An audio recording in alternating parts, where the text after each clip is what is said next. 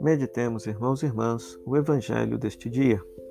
O Senhor esteja convosco, Ele está no meio de nós. Proclamação do Evangelho de Jesus Cristo, segundo Mateus. Glória a vós, Senhor. Naquele tempo, Jesus disse aos discípulos: Em verdade vos digo, dificilmente um rico entrará no reino dos céus.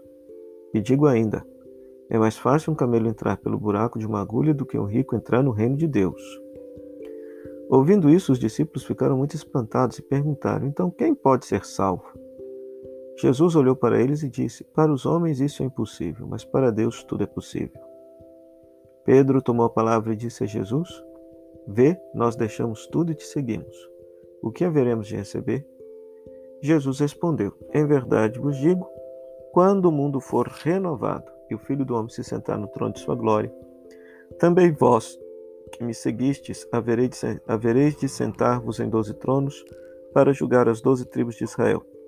E todo aquele que tiver deixado casas, irmãos, irmãs, pai, mãe, filhos, campos, por causa do meu nome, receberá cem vezes mais e terá como herança a vida eterna. Muitos que agora são os primeiros serão os últimos, e muitos que agora são os últimos serão os primeiros.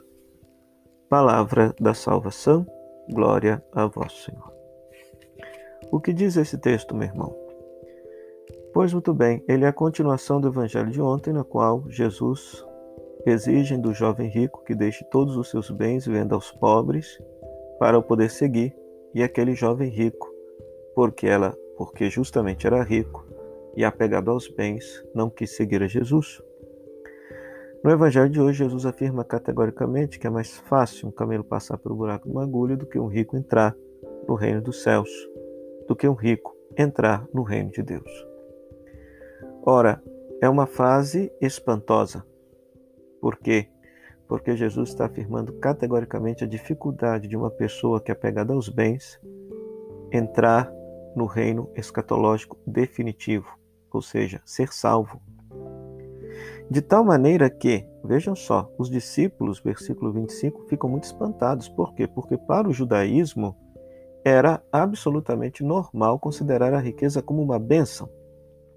E Jesus não considera o acúmulo de riqueza uma bênção. Por isso que ele exige a pobreza dos seus discípulos, exige a austeridade de quem quer o seguir.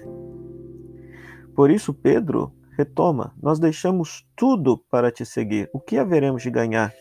E Jesus afirma que quando o mundo for renovado, os apóstolos haveriam de governar junto com Jesus e receberiam cem vezes mais. Ora, significa que a promessa da verdadeira riqueza não é para esse mundo, mas é para o reino definitivo. E não para o reino deste mundo, mas para o reino definitivo que um dia virá. O que esse texto nos diz?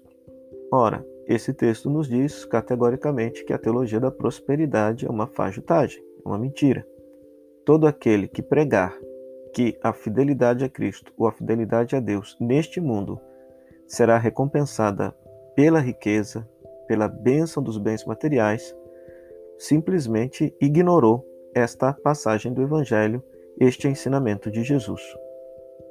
Então, nós devemos seriamente pensar se nós de fato somos apegados às coisas, aos bens materiais e ao dinheiro, se nós as usamos de acordo com a vontade de Deus ou de forma idolátrica, pois o mau uso dos bens pode acarretar a perda do reino definitivo, segundo Jesus. O que este texto nos faz dizer a Deus? Peçamos ao Senhor a graça de de fato nos dispor dos bens, de não ser apegado às coisas que temos, a fim de podermos de fato seguir a Jesus com todo o coração, com toda a alma. Isso não significa não ter as coisas, mas é ter ou dispor delas se elas nos ajudam ou se elas nos dificultam a viver a vontade de Jesus e entrar no reino definitivo, entrar no caminho da salvação. Para isso, peçamos ao Senhor que nos abençoe, peçamos ao Senhor que nos conduza que Ele nos conceda a sua graça. e que essa palavra nos inspire a olhar com muito amor e carinho a todos aqueles pobres e necessitados aos quais nós devemos ajudar com os nossos bens, ajudar com nossa riqueza. O Senhor esteja convosco, Ele está no meio de nós. A bênção de Deus Todo-Poderoso, Pai, Filho e Espírito Santo, dê sobre vós, permaneça para sempre. Amém. Até amanhã, se Deus quiser.